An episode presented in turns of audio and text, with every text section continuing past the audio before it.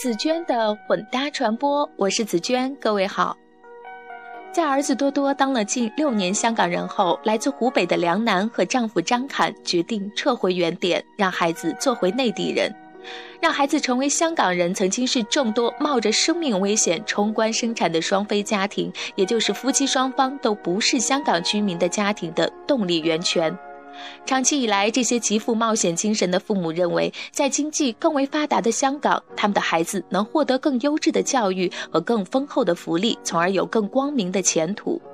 但如今，一股试图由香港退回内地的离港潮却已经开始酝酿。二零一三年三月，香港入境处表示，该处接到多宗双非父母的求助，询问如何取消子女的香港永久居留身份，以取得内地户口。但事与愿违的是，他们发现退回内地比当年挤进香港还要艰难。穿越了生死线并产下一个健康的男孩后，原本是职业女性的梁楠，二零一零年辞职做全职陪读妈妈。她的目标很简单，让孩子读香港最好的学校。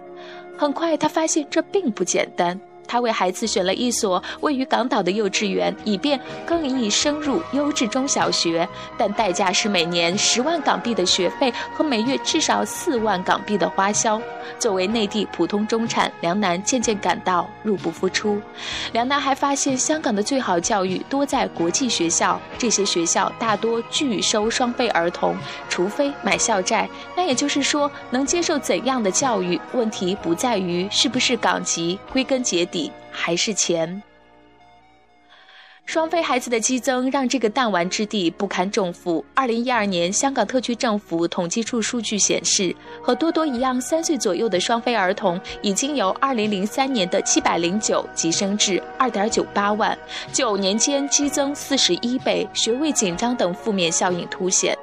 如此困境，即使往返深港两地跨境读书也无法化解。姚妈妈就是其中一位。他说：“宝宝每天清晨睁眼还是深圳人，舟车劳顿之后变身香港人，晚上再变回来，保姆车费、快贵国学费，一路上被水客抢到，步步惊心。”从二零一二年起，梁楠开始为孩子铺设退路，让孩子以港籍返回内地读书，新难题却接踵而至。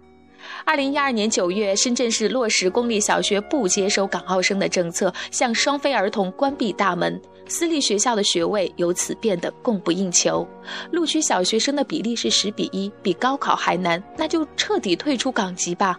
但事情却变得更复杂。由于陆港两地实行不同的户籍制度，根据内地相关条例，一个自然人只能在一个地方登记为常住人口，也就是居港权与内地户口不可兼有，一定要放弃其一。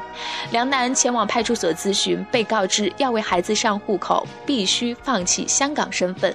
香港入境事务处的答复是：香港居留权的原则是一经拥有，永不丧失。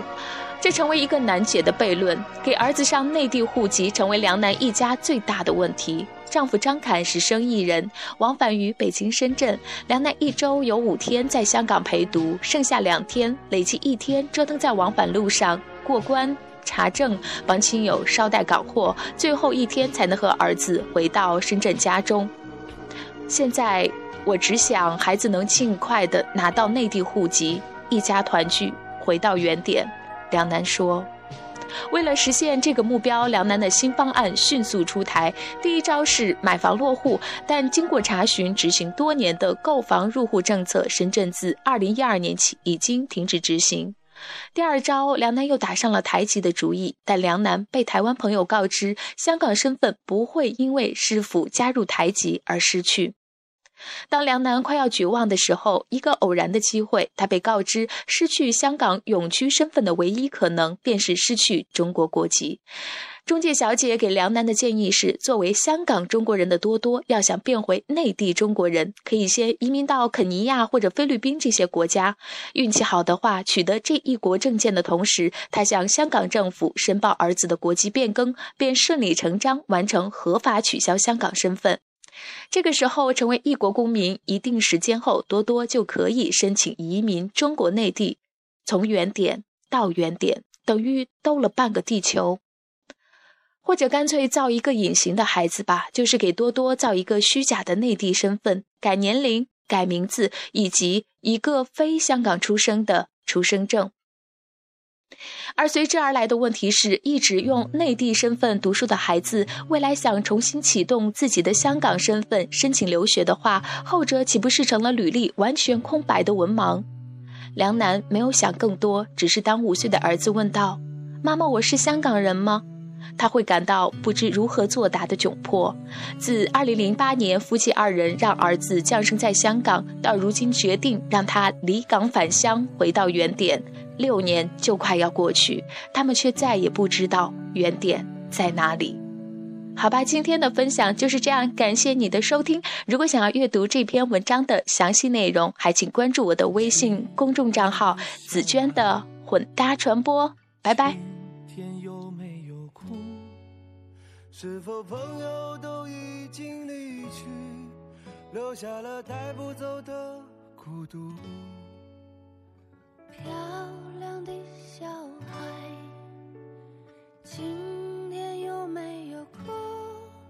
是否弄脏了美丽的衣服，却找不到别人倾诉？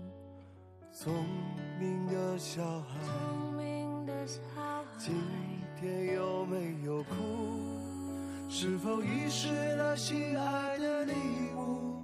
在风中寻找，从清晨到日暮。我亲爱的小孩，为什么你不让我看清楚？是否让风吹熄了蜡烛，在黑暗中独自漫步？亲爱的小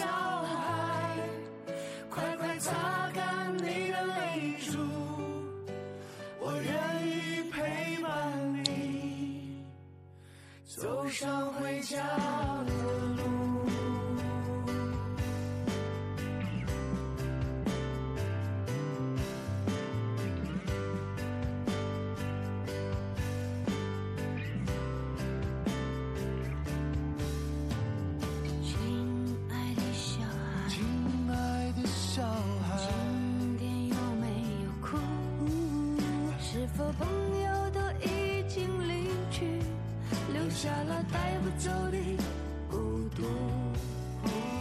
亲爱的小孩今天有没有哭是否遗失了心爱的礼物在风中寻